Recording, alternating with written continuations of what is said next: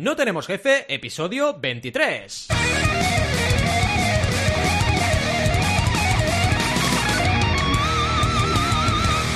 Bienvenidas y bienvenidos a NTJ o No Tenemos Jefe, el podcast donde hablamos de emprender con valores o de cómo citar ceteris paribus correctamente, lo que nos dé la gana. Podemos ir de lo más técnico a lo más banal, si es que citar ceteris paribus es banal.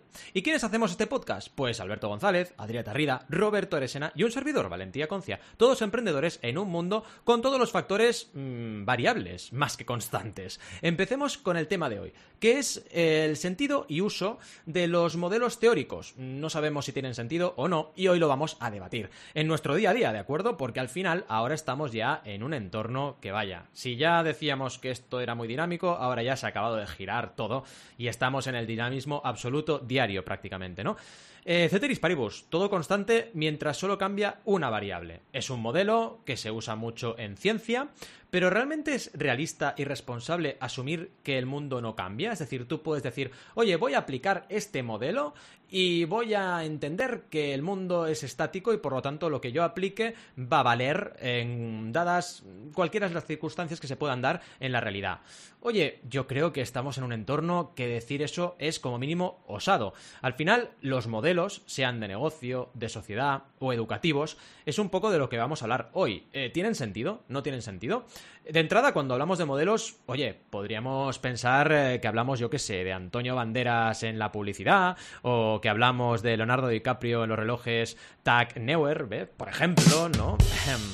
pero, pero no, no, hablamos, hablamos de eso, hablamos de aquello que es constante cuando quizás debería ser variable. ¿De verdad pensáis que el modelo educativo que impera en la actualidad está adaptado a los tiempos que vivimos? Yo sinceramente pienso que no. Nos está costando mucho, y os voy explicando anécdotas porque al final siempre lo hago en estas intros, escoger escuela para nuestro hijo Arán. Os lo digo, está siendo una odisea y mira que tenemos tiempo, ¿eh?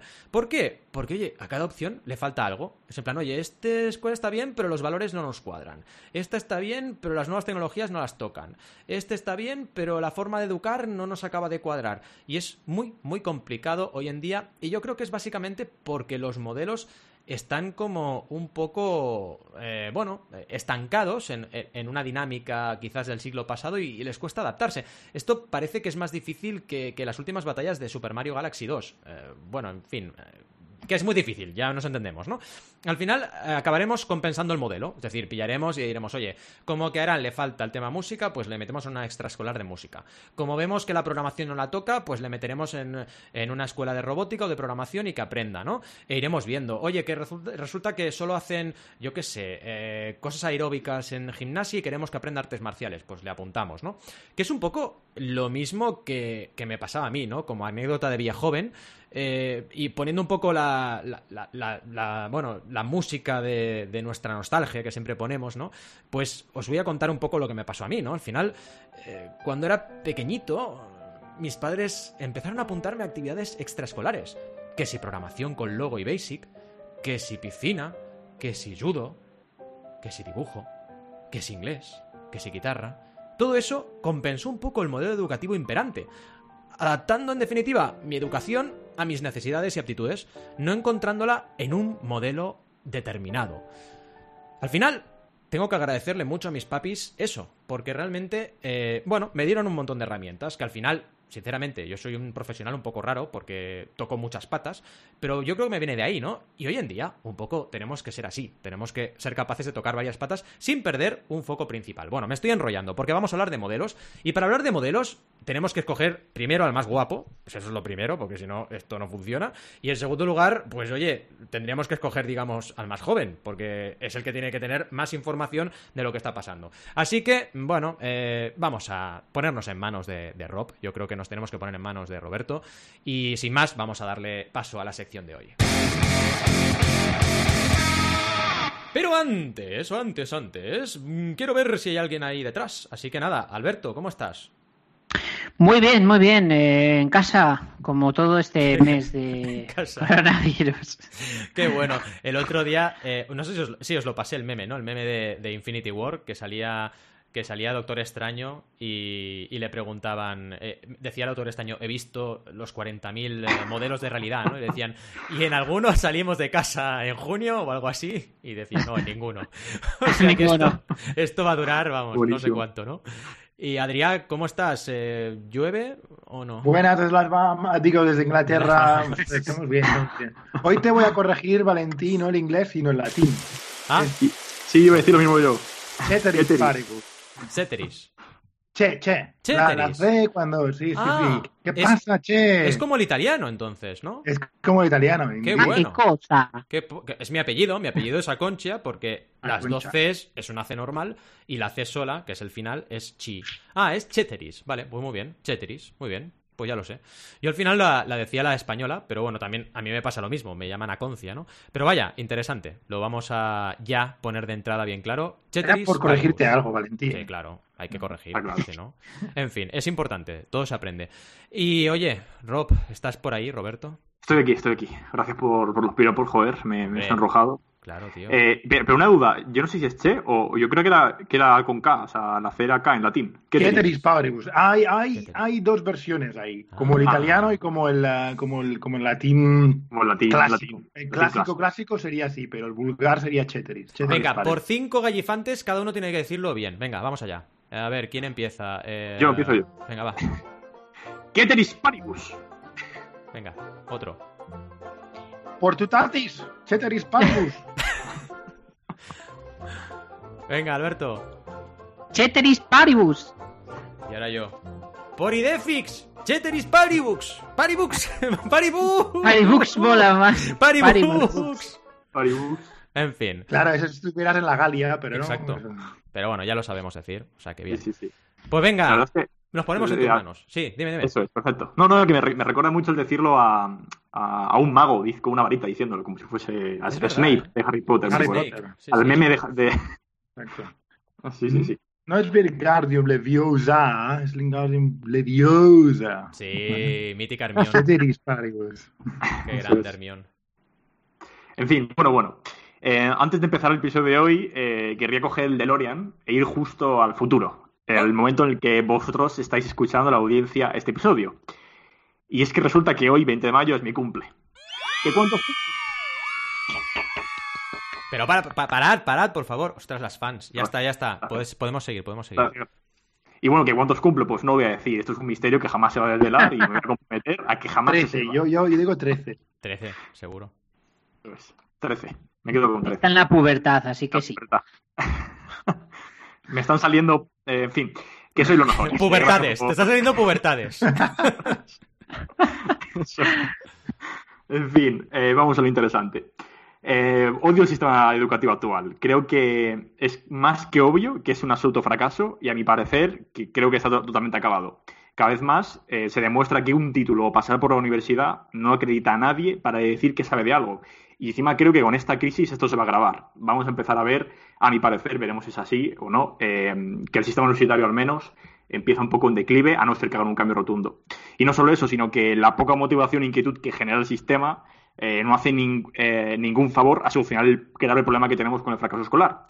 Y bueno, ¿por qué esta introducción para hablar sobre el tema de hoy? Pues porque creo que antes de empezar a estudiar algo, primero hay que saber bien por qué debes estudiarlo, por qué es interesante, por para qué sirve, porque no se hace suficiente hincapié en el uso de aquello que se enseña, no se pone en práctica y para cuando lo quieres poner, te lo han enseñado de una forma tan utópica que ya ni lo recuerdas. Ok, vale, pero ¿y esto con emprender con valores qué tiene que ver? Eh, no nos meta la chapa de educación, me estáis diciendo algunos, pensando, bueno, pues sí. en el capítulo de hoy, al como siempre, por supuesto, eh, quiero, eh, como bien ha introducido, Val, hablar sobre los cientos de modelos teóricos para explicar todo, de la teoría para reducir todo a cientos de palabras, de la tendencia a redactar, largos planes de negocio, planes de acción y los documentos para documentar otros documentos, vaga redundancia, intentando utopizar todo antes de ponerlo en práctica. Dicho así, eh, sé que puede sonar muy disparatado y que yo sea el que esté mal interpretando la teoría. Pero no, precisamente lo que quiero hacer en este episodio es poner a debate el sentido de la teoría, de los modelos, de la sencillez y por qué son ambos necesarios. Vaya, comenzamos por el principio. eh, como bien he dicho antes, voy a explicar algo que creo que nunca se hace y será sobreentendido por todos, de qué es la teoría, qué es eso de teoría, qué, y qué es un modelo y, y qué es un framework, que no es lo mismo. Por una parte, podemos definir la teoría como una serie de enunciados interrelacionados entre sí que definen, describen, relacionan y explican un fenómeno o fenómeno de interés. Es decir, una teoría sería como una conclusión empírica sobre una investigación y sobre todo lo más importante es que es robusta. Es decir, al ser una conclusión empírica nos estamos refiriendo a que esta teoría ha supera unas pruebas en contra de ella y cuyo objetivo es tanto describir como explicar un fenómeno. Por otra parte, como medio economista, que casi la titulitis esta dice que soy, eh, me gusta mucho la definición de modelo económico, para contar un poco la diferencia entre ambos, ¿no? Eh, un modelo, o modelo económico, eh, sería una representación simplificada de la realidad para tratar, de, para, para tratar perdonad, la relación entre varias variables y cómo se comportan entre sí. Es decir, describe simplificando una investigación empírica a la práctica, pero no la explica. Es decir, medimos si estudiamos el resultado de estas variables y cómo se interaccionan, pero no explica, a diferencia de cómo lo haría eh, la teoría al ser eh, algo robusto. Em, y por último, recalcar que un modelo no es lo mismo que un framework. Es decir, un framework eh, nos daría una visión genérica de los posibles factores o variables a analizar que creemos que influirán en nuestro resultado un ejemplo clásico sería el framework eh, DAFO o el análisis DAFO, que nos sirve para evaluar la posición competitiva de una compañía, aunque ahora, bueno, ahora también se utiliza también para evaluarte personalmente y, estratégicamente de tú mismo, ¿no? Pero bueno, lo que nos sirve el DAFO es para desarrollar, en base a este análisis, un plan estratégico. Y al fin y al cabo, este framework lo que está haciendo, conforme a la definición que, acabo, definición que acabo de decir, es que nos está ayudando a situarnos y simplificar todo en qué nos debilita, qué nos fortalece, qué nos amenaza y cuáles oportunidades tenemos. Es decir, nos describe los factores que debemos analizar, pero no describe el resultado, a diferencia de un modelo. En fin, todos estos modelos y frameworks, eh, estos últimos para mí un poco más útiles, eh, como bien he dicho, se tratan de simplificaciones de la realidad. Y aquí es donde entra la famosa frase que acabamos de citar todos maravillosamente, Keteris paribus, que literalmente significa siendo las demás cosas iguales. Y se utiliza para explicar que para entender todos estos modelos, suponemos que el resto de factores que no estamos teniendo en cuenta se mantienen constantes. He aquí el punto importante. Suponemos que el resto de factores se mantienen constantes. Mi introducción comenzaba con una alusión a esta parte, que creo que en muchísimas ocasiones se pasa por alto. Todos estos modelos que utilizamos y vemos a diario, modelos para el comportamiento consumidor, modelos que explican la economía, teorías sobre cómo gestionar, frameworks para analizar nuestra competencia, la innovación, etcétera, se tratan de simplificaciones de la realidad en unas cuantas variables o factores para que seamos más capaces de entenderlos. Es decir, no podemos considerar un modelo como la verdad absoluta, ni todo lo que dice como un análisis válido. Hmm. Tenemos que entenderlo como una herramienta para aclararnos las ideas, para ayudarnos a simplificar todo y poder empezar a entenderlo desde un punto inicial en el que nuestra mente pueda empezar a analizar y a entender para llegar a una aproximación muchísimo más compleja. Y aquí me empezó un poco a filosofar, ¿vale? Eh, como humanos, yo creo que tenemos una necesidad increíble por simplificar todo. Necesitamos simplificar. Y simplificar es bueno, necesario y probablemente, entre comillas, una clave del éxito. Es decir, la, complejidad nos confunde. Y podría decirse que hasta puede ser nuestro mayor enemigo, porque cuanto más tenemos la cabeza saturada de miles de escenarios y pensamientos y factores, no sabemos ni qué tenemos que hacer ni por dónde debemos que empezar. Es decir, es clave simplificar, pero esto no quita que no nos olvidemos que estamos haciéndolo en todo momento y esto tiene su alto porcentaje de error. Es decir, en muchas ocasiones veo que hay gente que en ese arán de simplificar intenta llegar a conclusiones muy rápidas a todo y, no podemos hacerlo. O sea, no podemos pretender que nuestro análisis, por muy perfecto que esté, sea la verdad absoluta. Que podamos estimar con total precisión lo que va a pasar en nuestro proyecto de aquí a, final de un año o incluso a un mes, que creamos que una medida económica en concreto va a solucionar un problema, que una cosa en concreto es la única causa de otra. Sencillamente no podemos porque nuestra mente no es capaz de hacerlo. No somos capaces y tenemos que admitirlo como humanos. No obstante, nuestro objetivo, como antes he comentado, debe ser simplificar al máximo que podamos. Y es que de verdad creo que la simplicidad es algo muy complejo. Me explico. Simplificar un problema, eh, tarea u objetivo al máximo que podamos es esencial. De este modo podemos estar enfocados y concentrados en eso, y no solo nosotros, sino todo nuestro equipo, puesto que será más fácil de entender para todos, lo que ayudará a mejorar nuestra eficiencia y por tanto podemos tener mejores resultados. Y a todo ello, lo complicado es que en ese punto no olvidemos que estamos en un Keteris paribus, y a través de ese escenario seamos capaces de entender y movernos a escenarios más complejos para volver a estructurarlos en tu cabeza de una forma más sencilla y poder saber en qué tenemos que focalizarnos, sin olvidarnos que estamos suponiendo que hay cosas que no estamos controlando y son factores que no están constantes, sino variables en todo momento. Con todo esto, quiero dar una visión de cómo veo yo de la, forma de estructurar y utilizar en nuestra cabeza todo lo que leemos, los frameworks disponibles, los análisis sobre cómo una empresa lo ha hecho bien o lo ha hecho mal, eh, los modelos económicos, la teoría y los cientos de herramientas y análisis de pensamiento que hay para empezar incluso a, cuando quieres lanzar o plantear tu siguiente estratégica eh, tu empresa o, tu, siguiente táctica. Un poco cómo debemos de, tomarnos esto y entender el porqué de, eh, debemos de, leerlo y aprender sobre ello, pero sobre todo cómo tampoco tenemos que enfocalizarnos en ello, sino tomarlo como una herramienta más, teniendo en cuenta para qué sirve y cómo podemos utilizarla. Es decir, tenemos cientos de recursos, información por todas partes, infinitos análisis sobre todo, pero creo, como digo, que debemos intentar limpiar nuestra mente, olvidarnos de tantas posibilidades y centrarnos en quedarnos con aquello que en ese momento puede servirte. ¿Y por qué digo esto? pues porque cuando estamos iniciando una idea de negocio, por ejemplo, o poniendo en papel eh, nuestro modelo, en la realidad todo es mucho más complicado y influyen miles de factores que ni podemos intentar saber ni mucho menos controlar. Para finalizar e intentar ponerle un sentido más práctico a todo esto flipada que he estado comentando entre comillas, eh, quería hablar sobre de qué forma y cuándo deberíamos empezar a escribir nuestro plan de negocio. De hecho, según un estudio de Harvard, eh, aquellos emprendedores que hacen un plan de negocio tienen mayor probabilidad para alcanzar el éxito, pero también muestra que escribir un plan antes de empezar es realmente una muy, muy mala idea. Hmm. Si lo haces, es mayor, aumenta tu probabilidad de fracaso. Em, dejamos en notas del programa de estudio por si le queréis echar un vistazo, que es muy interesante. Cierto es que empezar con un plan de negocio al inicio parece que tiene todo el sentido, porque nos ayuda a plantearnos qué somos, por qué estamos aquí, hacia dónde queremos dirigirnos, eh, qué, qué voy a utilizar, nos ayudan a situarnos y poner relaciones entre quién son nuestros consumidores, nuestros proveedores, las ventas, el marketing, etcétera.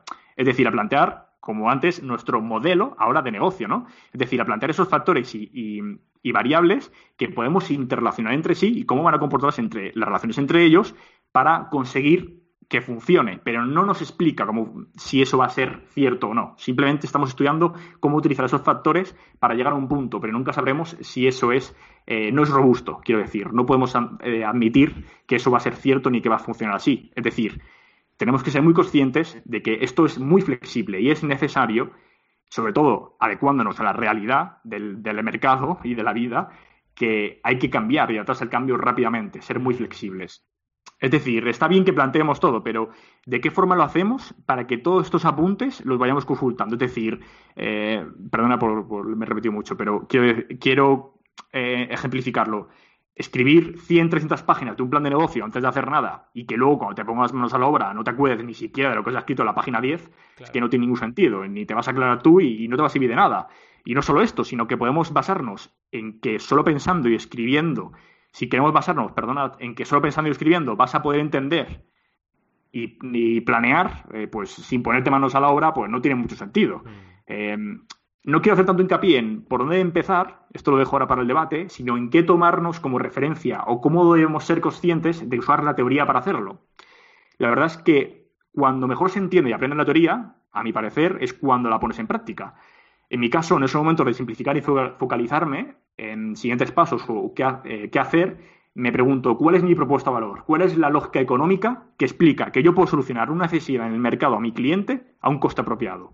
Y a partir de ahí, focalizarse en cómo responder a esa pregunta y en esa sencillez empezar a redactar el resto del plan mientras testeas el producto, aprendes sobre cómo ir iterando, hablas con proveedores, eh, potenciales clientes para para saber su opinión y planteas cómo lanzar la idea al mercado. Es decir, intentar simplificar, empezar a poner las cosas en práctica y al mismo tiempo, teniendo en cuenta esa sencillez, ir desarrollando tu plan y si te es necesario, utilizar algún otro framework eh, para poner las cosas en claro, como puede ser las cinco ventajas de, Porter o, el DAFO o bueno, miles, ¿no? Eh, para poner un poco más eh, y simplificar es, eso que quieres atacar de un, más claro en tu cabeza y a partir de ahí construyendo. Creo que es mucho mejor esperar no dedicar mucho tiempo a escribir este plan y, lo que es más importante, sincronizar el plan con la actividad inicial de tu startup o tu negocio digital o, lo que sea. Pero ante todo, tener una cosa clara y es que los modelos y la teoría se acabarán, eh, se acabarán entendiendo en tu cabeza por completo y de forma más estructurada conforme vaya pasando el tiempo y te vayas enfrentando a la realidad del día a día. Mm. Porque la realidad no es un ceteris paribus, sino todo lo contrario, infinitos factores cambiando y afectando. En definitiva, gestionar la sencillez es mucho más complejo que la complejidad. En fin, Val, no, hoy no le dé mucho al debate, sino al filosofeo. Vamos, allá. Vamos a por el filosofeo. Qué bueno. Estaba pensando que Yeah. Keteris Paribus sería un buen nombre para una banda de metal. ¿Verdad que sí? ¿no? Sí, ¿no? Mola. Mola. Mm. Igual Sí, que Qu- Quarantine. Quarantine también, que se está escuchando mucho ahora. Quarantine es nombre de, de grupo de heavy metal. Yo lo que he empezado ahora con mi hija, eh, nos hemos comprado una slackline y yo estoy empezando a hacer malabarismos y, Oh. y hemos empezado Oh. a hacer ah, The Quarantine Circus. So, De Quarantine Circus. stay, stay El tuned. circo en cuarentena. Qué bueno. Qué bueno, qué bueno, qué bueno. Buah, debate. Es que, bueno, lo primero que quería apuntar es que estoy 100% de acuerdo con, con tus conclusiones finales. O sea, yo, hasta el punto que yo escribí mi primer libro después de trabajar en crowdfunding tres años y pico. ¿Por qué? Claro. Porque puse, puse primero en práctica y luego, y luego me fui a la teoría. Lo hice al revés, ¿no? Además, soy una persona que siempre he aprendido mucho mejor en base a la práctica que en base a la teoría, toda mi vida. Y creo que hemos tenido un modelo educativo que iba, al menos mi generación, yo tengo 42, que iba en otra dirección. Iba en la dirección de apréndete la teoría. Y yo nunca he sido bueno aprendiendo teoría. Yo lo que hago es hacer práctica y con la práctica aprendo, ¿vale? Entonces, bueno, eh, al final considero que es la forma bastante natural del ser humano de aprender las cosas, ¿no? O sea, al final, ¿cómo transmitíamos el conocimiento? Practicando. Siempre hemos hecho eso, como, como humanos que somos, quiero decir, ¿no? Eh, entonces, eh, directamente hacerlo al revés no lo veo natural. Pero vaya, evidentemente, si viene aquí una persona que haya estudiado al respecto, igual me lleva a la contraria y tiene razón, ¿eh? No digo que no. Pero yo, al menos, en mi experiencia, creo que la práctica es la clave. Y más en un entorno como el que tenemos, que es dinámico absoluto. Entonces, un modelo que Total. vale hoy, igual ya cuando lo estudias y lo dominas, ya no vale. Entonces, ¿de qué te ha servido, no? Esa sería un poco mi aportación de momento, pero vaya, que comenten Al y, y Adrián. ¿Qué opinan? Bueno, yo arranco yo, ¿vale? Ah, yo estoy bastante de acuerdo con lo que dice Roberto con el tema del modelo educativo. O sea, yo creo que en este país está mal enfocado. Principalmente creo que hay dos problemas. El primero es que se, eh, se explica demasiada teoría pero poca práctica. Y el segundo problema es que no se explica el significado ni la trascendencia de la teoría. Es decir, El contexto, eh, Exacto, te explican, vale, eh, uno más uno es dos, por poner un ejemplo chorra, ¿vale? Pero no te explican por qué, ni para qué, ni cómo lo vas a usar, ni qué sentido tiene, ¿no? Simplemente que sepas que uno más uno son dos y ya está. Entonces, si tienes la suerte de que eh, maduras más rápido por lo que sea o tu entorno, pues tus padres, amigos, fa- eh, familiares, digamos, te ayudan a, a madurar o a entender un poco Mm. más la vida, pues sí que puedes eh, tener cierto contexto y evolucionar, evolucionar más rápido. Pero como no sea ese tu caso, luego se entiende porque hay gente que, gente adulta, que, que no sabe ni dónde tiene la mano derecha. eh, Ya, en, ya. en el sentido, es una expresión, pero en el sentido de que eh, les falta a veces, eh, no sé, un poquito de, de capacidad para entender problemas y saber solucionarlos, ¿no? O buscarse la vida, ¿no? La típica frase de buscarte la vida, ¿no? Eh, que hay mucha gente que no sabe, que no sabe. Mm. Y, y no es porque no quieran hacerlo, sino porque no saben cómo, cómo es un proceso de, de, de resolver un problema, cómo buscar, cómo no, no saben qué, cómo hacerlo, por dónde Y empezar no y se enseñado, agobian. que es lo principal. Claro, por eso, Deberíamos empezar por exacto. ahí. Deberíamos empezar por ahí, Totalmente, Así es. A mí es lo que me gusta un poco del modelo educativo aquí en Inglaterra, ¿no? Que les enseñan mucho a través de topics, se llama, ¿no? A través de temas que hablan, ¿no? Ahora están hablando, por ejemplo, del budismo, ¿no? Y, y aplican todo, le aplican las matemáticas al, al tema que están hablando, aplican lo que sea, ¿sabes? Eh, La historia, aprenden historia, pero no aprenden los hechos, ¿vale? Aprendan a investigar sobre los hechos, aprenden a hacer su propio, sus propias investigaciones, su propio research, como dicen aquí, ah, y, claro, es imposible enseñarles, ¿no? En los pocos años que van a estar en la escuela, enseñarles todo sobre todo, ¿no?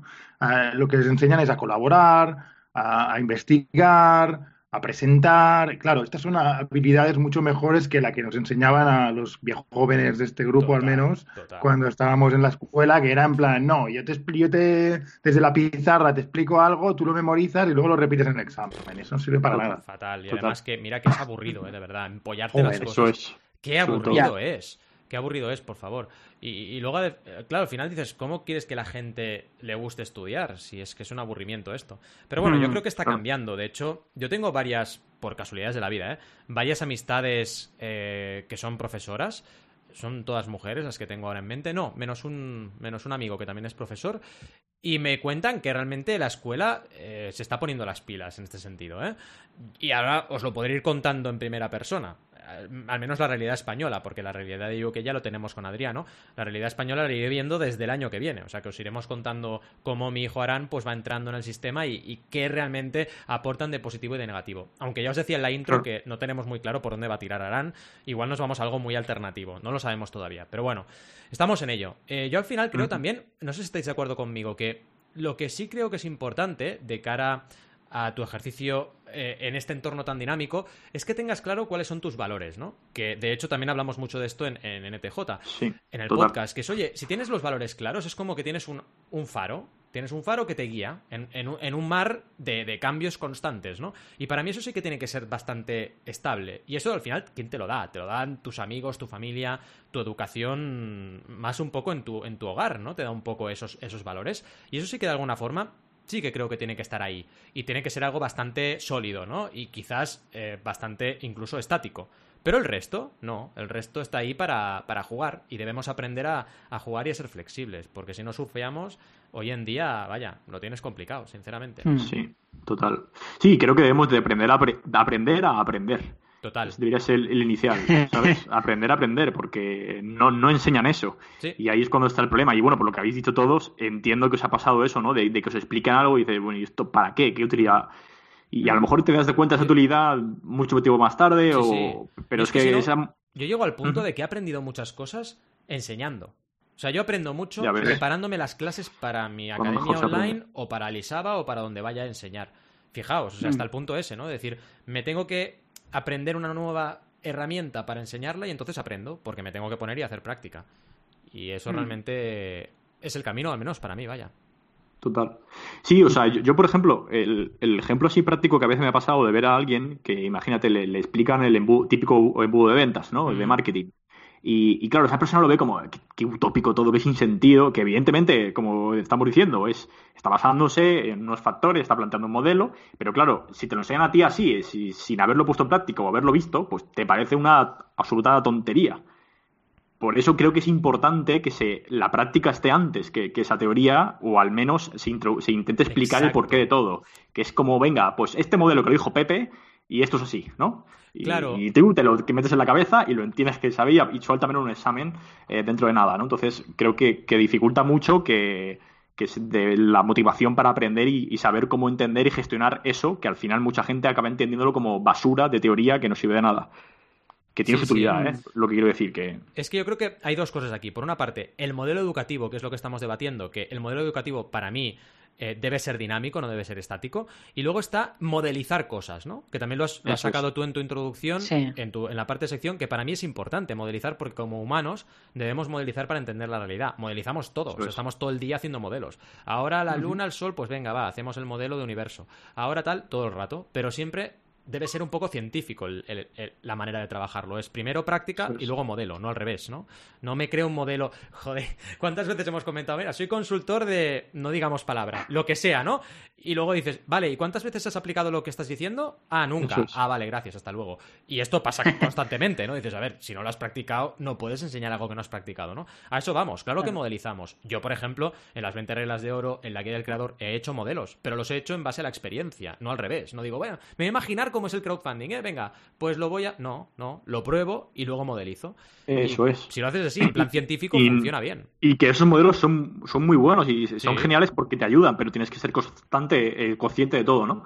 y de poder. Y saber entenderlo bien y, tampoco fiarte de ese modelo para todo, porque es que hay gente como que veo que le enseñan un modelo y aunque entiendan la utilidad y le sirva, luego también es como su, Biblia. Su Biblia. También, ¿no? Esto es muy bueno. Es lo que decías tú al principio, ¿no? Ah. Que es una simplificación y no ningún modelo es perfecto, ¿no? Seth Godin lo, lo, comenta muchísimo en su blog, es uno de los temas recurrentes de los que habla, ¿no? Pero ah, dice precisamente eso, ¿no? Es una simplificación, no te puedes fiar al 100%, hay variables, paribus depende si eres culto o eres vulgar.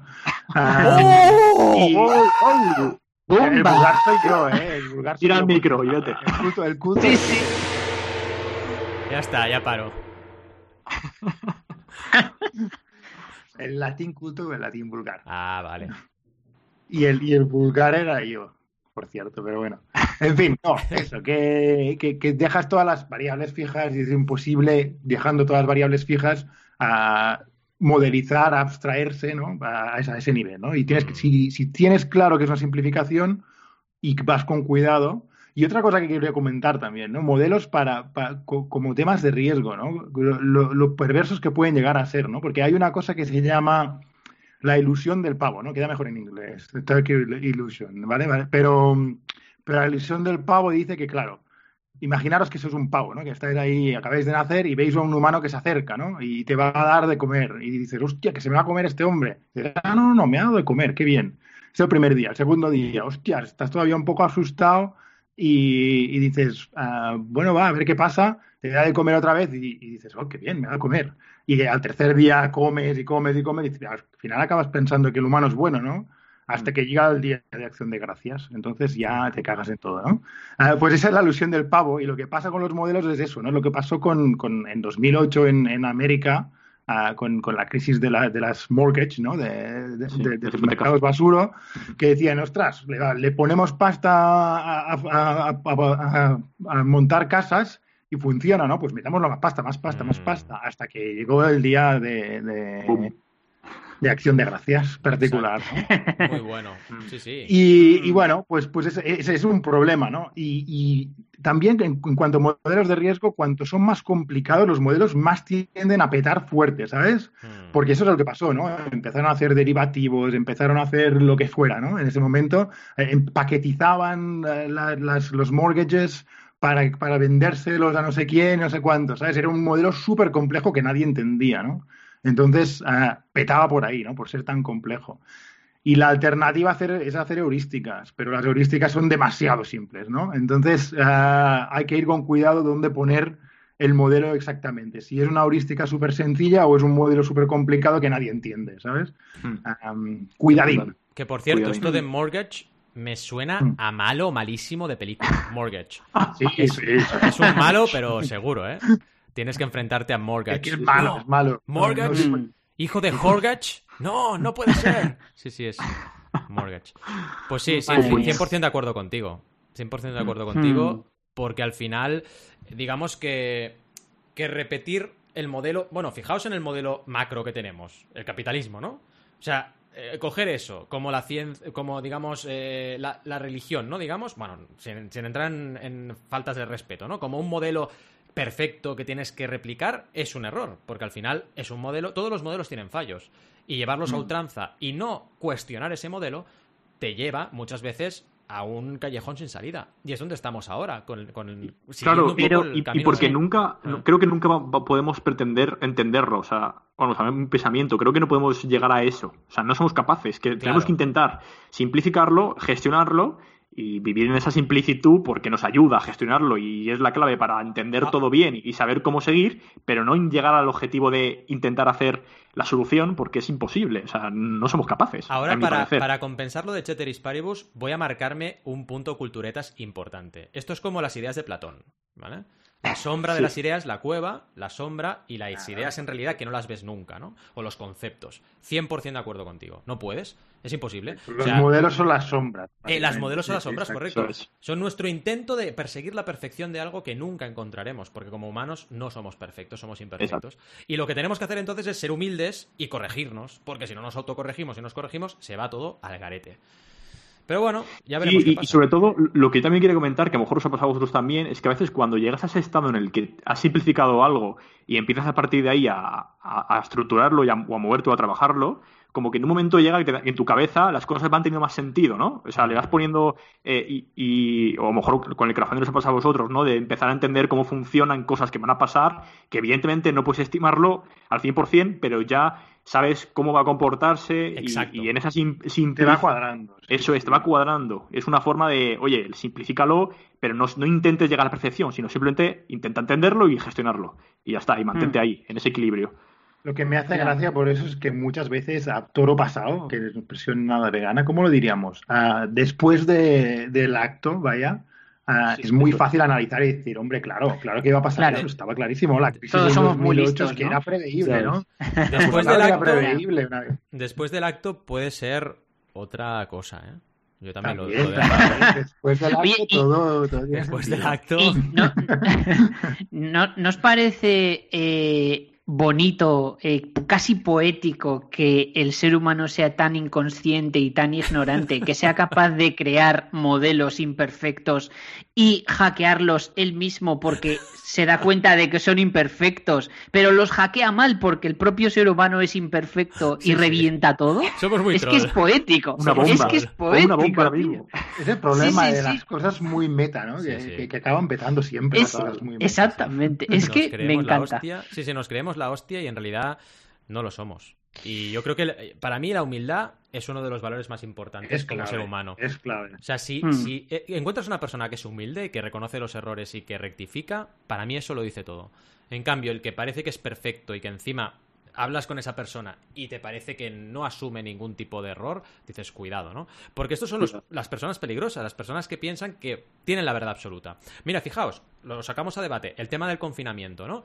La gente que se piensa que está por encima del bien y del mal, ¿no? O sea, la gente que ha salido a la calle pasando de todo, la gente que se ha ido de vacaciones, no, estos no saben nada. Bueno, ¿y qué sabrás tú? O sea, si la gente científica no sabe nada, explícame tú qué sabes tú. O sea, porque no lo entiendo, ¿no?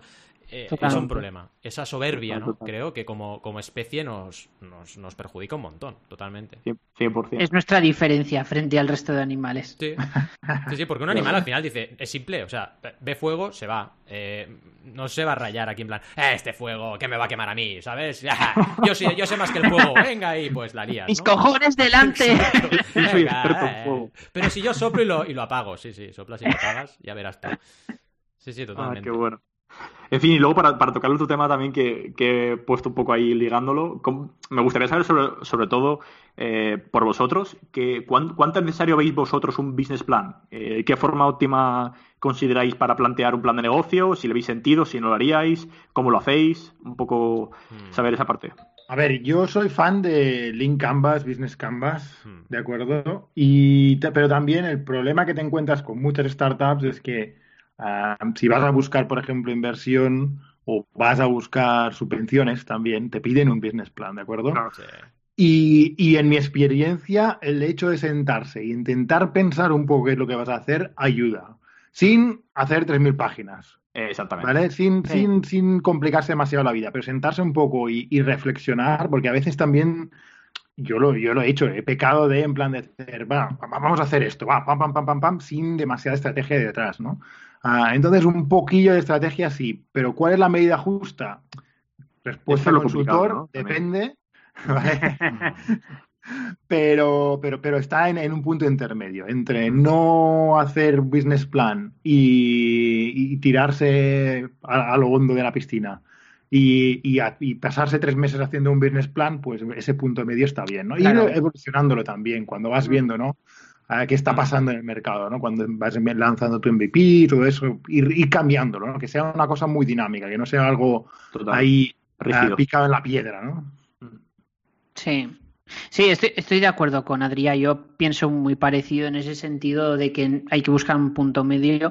Sí que es verdad que creo que eh, en, entiendo más bien que cuando vas a pedir financiación o te metes en algún tipo de entidad pública uh, o similar u organismo en el que te solicitan información, entiendo que tiene que haber ahí un business plan. Eh, digamos con una cierta previsión, aunque ya sabemos que las previsiones son mentira, pero bueno, eh, tiene que haber porque tienen que filtrar, ¿no? Imagínate, te llegan 200 business plan, como te lleguen 200 business, business plan de una página, a ver a quién le das el dinero, ¿no? Tiene que haber ahí una cierta cierto contenido. O sea, yo eso lo puedo llegar a entender, aunque no lo comparto, pero puedo llegar a entender que es una buena forma de, de filtrar, ¿no? Lo que pasa es que yo creo que antes de llegar a ese punto, o si no te es necesario meterte en ese tipo de, concursos, digamos, yo sí que creo que hay que hacer un business plan, pero más allá de la metodología que utilices o la herramienta, lo más importante es que te hagas a ti mismo la pregunta de, qué vas a hacer y por qué, ¿no? Eh, y a partir de ahí rellénate una página en, en, un documento respondiendo eso y a partir de ahí el resto ya sale solo, ¿no? Porque muchas veces eh, los emprendedores dicen, wow, yo es que quiero forrarme haciendo una aplicación móvil, mm. no sé qué. Dices, ¿pero para qué? Ah, no sé, para ganar dinero. ¿Pero y qué hace la aplicación? No lo sé. Y dices, vale, pero entonces estás construyendo un negocio que no tienes ni idea y lo único que quieres es ganar dinero. Mira, si quieres ganar dinero, no te montes un negocio, eso para empezar. Directamente métete en, alguna empresa eh, con un cierto puesto y te garantizas unos 100 mil dólares al año, eh, tipo Google o así, y ya está, ¿sabes? O sea, si quieres dinero, vea eso, mm. de entrada, ¿no? 100%. Quiero decir que, a ver, esto es todo un ejemplo, ¿vale? Pero lo que quiero decir es que muchas veces eh, no se hacen la pregunta de qué quieren, ¿no? Y qué quieres tú. Y una vez respondas eso, yo creo que el resto sale solo, a base de preguntas, lógicamente, ¿no? Lo que pasa es que sentarte a preguntarte a ti mismo cosas pues por desgracia, nos cuesta mucho al, ser humano, nos cuesta sentarnos y hacernos preguntas. Nos incomoda, no sé por qué. Nos, sentimos desnudos, quizás, eh, aunque sea a nosotros mismos las preguntas, pero nos incomoda y cuesta a veces, ¿no? Preguntarte cosas. Sí, sí. Pero hay que superar eso. Yo, mira, al final, para complementar, porque en líneas generales, evidentemente estoy de acuerdo con vosotros, ¿no? Eh, en primer lugar, bueno, el, único plan de negocio completo que he hecho en mi vida lo hice para tener el título completo de universidad, porque yo escogí proyecto de emprendedor en la carrera, podía escoger tesina, que era teoría pura, o ya, ya, veis por dónde voy, ¿no? O coger proyecto de empresa. ¿Y qué hice? Coger proyecto de empresa. Que hice una tienda de cómics digital, por cierto. Se llamaba Digital Comics y saqué muy buena nota. Pero claro, ¿he montado una tienda de cómics digital? No, ¿vale? Entonces, ahí, ahí voy. O sea, el plan para mí tiene que estar, tienes que reflexionar sobre lo que estás haciendo, sobre todo mucha lluvia de ideas, mucho brainstorming con tu equipo, eso es muy importante. Y si haces un proyecto en solitario, pues contigo mismo darle vueltas y pensar, pero luego una vez tienes más o menos las líneas maestras, ponte a hacer cosas, porque es que si no validas lo que tienes en la cabeza con la realidad, nunca harás un plan perfecto. Y como decía un poco Adrián, y lo recojo y 100% de acuerdo, si te extiendes demasiado y haces un plan excesivamente eh, extenso que intenta abarcarlo todo, lo que te va a pasar es que te has, perdido un, mes, dos, tres o cuatro de tu vida como emprendedor teorizando y no poniendo en práctica. Y la realidad siempre es más compleja de lo que tú puedas intentar imaginarte. Entonces, mm, y luego hay otra variable que quería poner encima de la mesa que es la constancia en una línea maestra que tú marcas, ¿no? Es decir, si tú marcas la línea, venga, tengo que ir hasta esta isla, ¿vale? Y a la que vienen cuatro olas te desvías y dices, no, no, no, esa isla no llegaré nunca, me voy a otra. Y vienen cuatro olas, no, no, no, me voy a la otra. Ya la estás liando. Por eso creo que, hasta cierto punto, tener un plan en el sentido de yo quiero hacer esto y tengo estas, estas líneas de acción, debes mantenerlo, debes ser un poco fiel a ellas hasta que de alguna forma y esto es muy fino, y solo la experiencia te lleva a ese instinto, hasta que veas que no. O sea, veas que ya la, tormenta es tan bestia que por ahí no puedes ir, que es imposible y tienes que, virar porque si no te vas a destruir. Pero eso es algo que vas, digamos, aprendiendo en base a la práctica. Es como un skater que pilla la tabla y se, se mete 25.000 tortazos antes de hacer una pirueta, ¿no? Es lo mismo, o sea, es emprendes y practicas y eso es lo que te lleva a tener ese instinto de decir, vale, ahora ya no. Pero quería ponerlo sobre la mesa porque, claro, si vas pivotando constantemente en base a los pequeños altercados que te ocurren cuando tú quieres plasmar una línea en tu, en tu, en tu estrategia, no vas a llegar nunca a buen puerto. Porque es que siempre, traces la línea que traces, te vas a llevar tortazos. Esto es algo obvio. Y tienes un poco que ser persistente y seguir por ahí para llegar a, digamos, a, a buen puerto, ¿no? Y vaya, un poco equilibrio, ¿no? Es lo que quería trasladar, para resumirlo. Que, oye, sí, sí, vale, mm. plasma una línea estratégica, pero ponla en práctica y sé constante y consistente con eso que has plasmado, hasta que de alguna forma detectes que ya no puedes ir por ahí, ¿no? De alguna forma. Total. Mm. Sí, sí, vamos, yo de acuerdo totalmente con vosotros. Sobre todo también yo soy muy del tema del Canvas y ya el mismo el Canvas o el Value Proposition Canvas, sobre todo por eso, por lo que está diciendo Val, ¿no? Que te ayuda a, plantearte una mínima estrategia o plan para que no estés ahí todo el rato perdido en, la nada, que es, eh, es, un poco absurdo, ¿no? Así que vamos 100% de acuerdo con vosotros. Eh, de hecho, antes estamos hablando de Amazon y una cosa que me gusta bastante, que no sé si lo sabéis, que Jeff Bezos todos los años, desde creo que el 98 así, eh, escribe a final de año una carta a todos sus accionistas y, e inversores y es muy interesante leerlas, sobre todo como para ver cómo va variando, ha ido variando su estrategia y cómo también va planteando tanto lo que ha hecho durante ese año y lo que va a hacer el siguiente que luego va pivotando y va cambiando y a lo mejor eh, modificando cosas en base al mercado, ¿no? Porque eh, el preguntarte qué es tu misión o qué haces aquí, como está diciendo Alberto Oval, es súper interesante porque esa misma misión, lo que quieres hacer o lo que quieres llegar a conseguir, se puede hacer a lo mejor de, múltiples maneras. Y a lo mejor esa propuesta de valor que primero tenías para un tipo de cliente, si la mueves a otro cliente, tiene más mercado y más sentido y consigues antes tu objetivo, ¿no? Y bueno, que es un poco llevar ese equilibrio y por eso sí que comentaba antes el, hecho de a lo mejor plantear el plan conforme lo vayas necesitando. Es decir, si yo ahora mismo voy a hablar con proveedores y no sé bien, pues, pues oye, voy a plantear ese tema de proveedores, voy a analizarlos, voy a estudiar a qué proveedores voy, a cuáles no, pero no empezar a hacerlo antes de ponerte manos a la obra porque entonces pierdes los días en, la nada, o sea, sin mm. sentido, sin validarlo.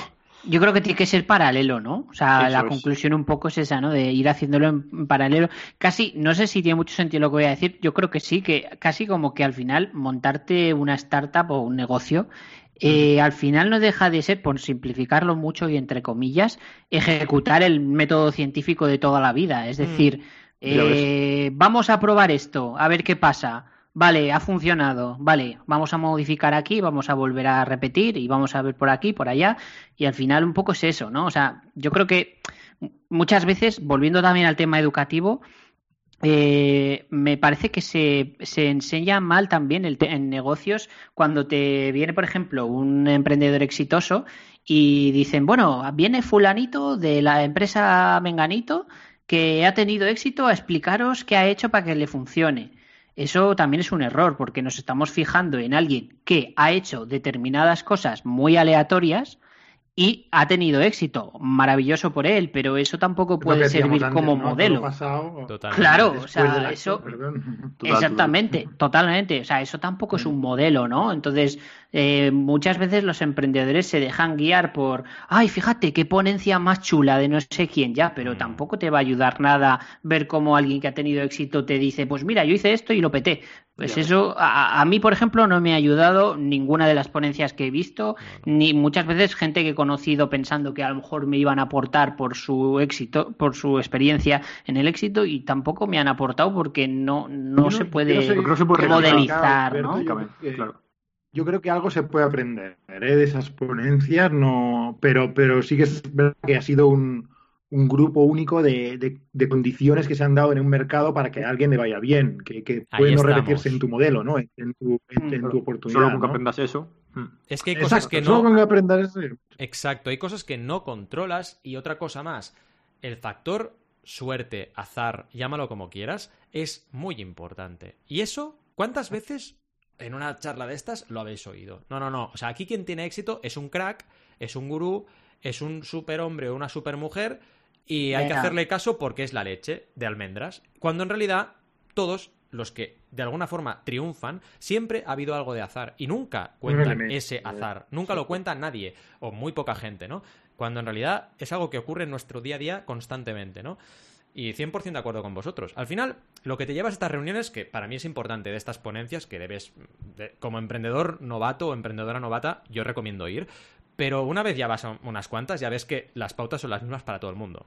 Que es esfuerzo, dedicación, eh, pasión, lo de siempre, ¿no? Pero una vez tienes eso, aplícalo tú. Porque es que si no lo aplicas tú, no vas a tener éxito en la vida. sí, estoy de acuerdo no, sí, iba a decir que, lo que sobre todo lo que ha dicho Alberto, que, que no se puede replicar, vaya, que al final por mucho que lo escuches, pues que tienes que ser consciente de que no te va a aportar a ti en tu, lo que estés haciendo mucho mm. más allá, porque es que no se puede replicar, porque lo que ha triunfado esa persona, como en sus condiciones, sus escenarios, etcétera, no se puede replicar lo tuyo, ni, ni cómo trabajar en Amazon, ni cómo trabajar en Google, o sea, ya no solo incluso el éxito, sino la forma de, operar en cada sitio, o sea, todo es muy distinto para cada tipo de negocio o, persona. Mm. No, no, yo, yo quería eh, eh, añadir simplemente que, que, a ver, que yo no digo que no vayas a ver esas ponencias o no hables con esa gente, pero sí que sí que considero que cuando lo hagas seas consciente de, que lo que te vas a llevar de entrada va a ser siempre eh, un vas a darle de comer a tu a tu ego y a tu actitud, pero van a ser siempre ese tipo de, inputs. Es decir, no esperes ir a un evento para recibir un input de el modelo para tu negocio. No, no, vas a mm. recibir un input de eh, estar con gente de tu mismo rollo mm. y esa motivación quizás más sentimental, ¿no? Más de sentimientos, emocional, exacto. Entonces, eso está guay, esos inputs están bien, obviamente, pues quiero decir que, que, yo también voy a ese tipo de eventos y tal, pero que, que conforme pasa un tiempo te das cuenta de que más allá de esos inputs es complicado sacarle un valor absoluto, una abstracción absoluta de, vale, pues mira, este tío ha hecho esto, lo voy a copy-pastear en mi negocio y lo peto. Eso es imposible. Es que si fuera posible todo el mundo sería Sí, sí.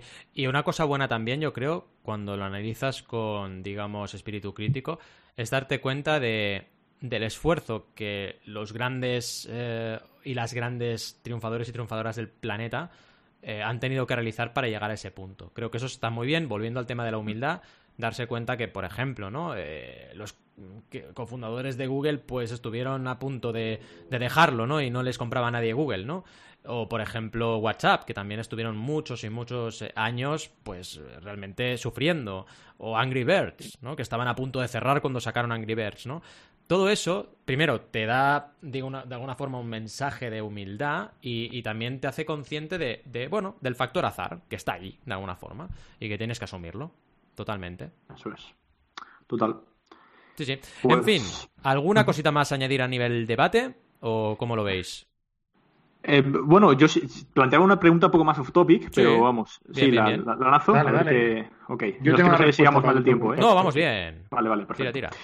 Eh, pues nada, era un poco, ¿cómo creéis que se formarán las próximas generaciones de profesionales? Porque, bueno, ahora mismo el sistema, como hemos visto, tiene sus dificultades, a lo mejor reunido no tanto, pero bueno, creo que aún así, en general, em, las tiene. Eh, y, cómo pensáis vosotros que va a evolucionar el, modelo educativo, la forma de enseñar a la gente para, para, qué, para empezar a dedicarse a aquello que más le gusta, que creo que debería ser el objetivo, dedicarte a aquello lo que te gusta, no esta la sé, esta la sé, esta la sé. Adelante. a ver, voy a responder en las palabras de uno de mis ídolos, Yuval Noah Harari, eh, que eso he pasado un vídeo esta semana por, por, por, por, WhatsApp, pero me encanta este hombre. Y nada, el tío lo resume en, en su último libro, 21 eh, lecciones para el siglo XXI, en cuatro Cs en inglés, queda mejor en inglés porque son cuatro Cs, en español no son cuatro Cs.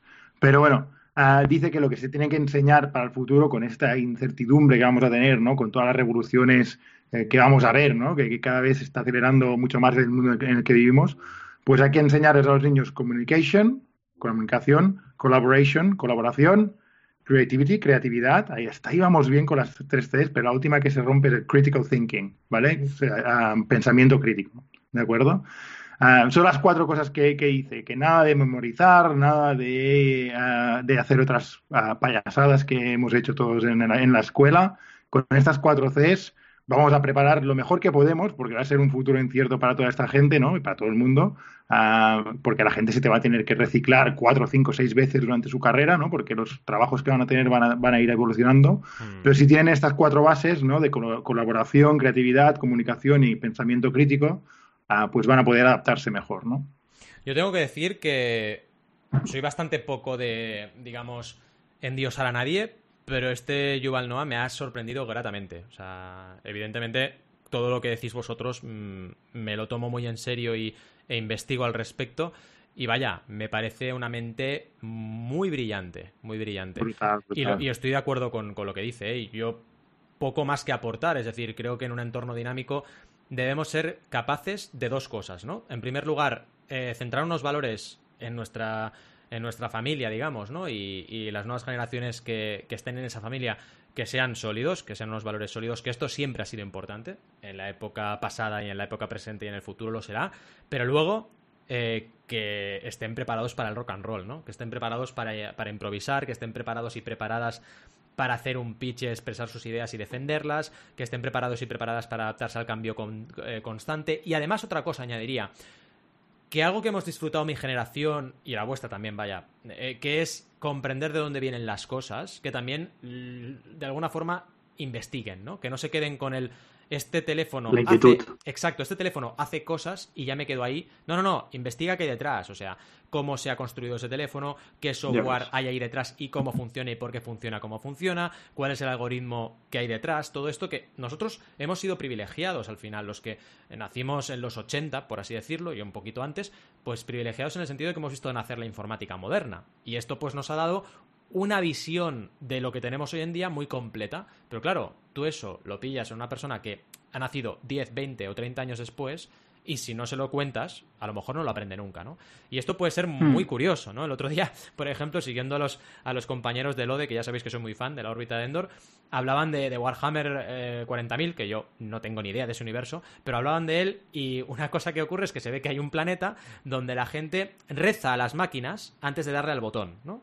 Y esto lo hacen porque decenas de milenios antes, ¿no? Eh, alguien construyó esa máquina y funciona totalmente como una máquina, pero luego se, se, impuso, digamos, la creencia de que había que rezarle a la máquina. Entonces, van de alguna forma como pasando esa, esa, esa, tradición y todo el mundo le reza a la máquina antes de apretar el botón, ¿no? Y dices, qué ridiculez. Pues eso puede llegar a pasar, porque llega un momento que es, bueno, si no entiendes cómo funciona la máquina, a lo mejor te piensas que es magia y no es magia, ¿no? Eh, hay que tener mucho cuidado con eso, ¿no? Pero vaya, fuera comentario friki, un poco sería mi, resumen, ¿no? Hmm. Yo eh, estoy de acuerdo con, lo que habéis comentado. Eh, simplemente añadiría eh, que mm, de alguna manera, no sé cómo hacerlo, ¿vale? yo, yo ahora suelto la perlita y me voy.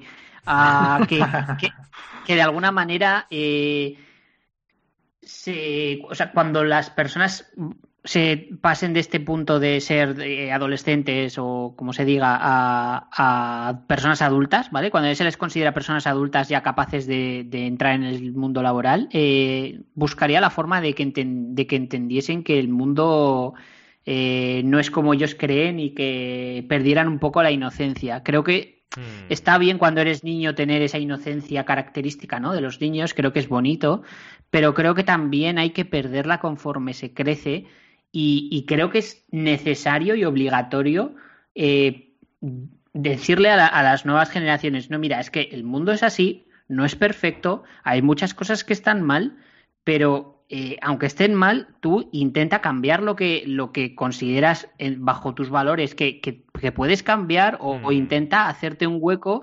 siempre siendo humilde y siempre sin pisar a los demás. Es decir, con ciertos valores buenos, pero de alguna manera avisándole de que, ojo, cuidado, ¿eh?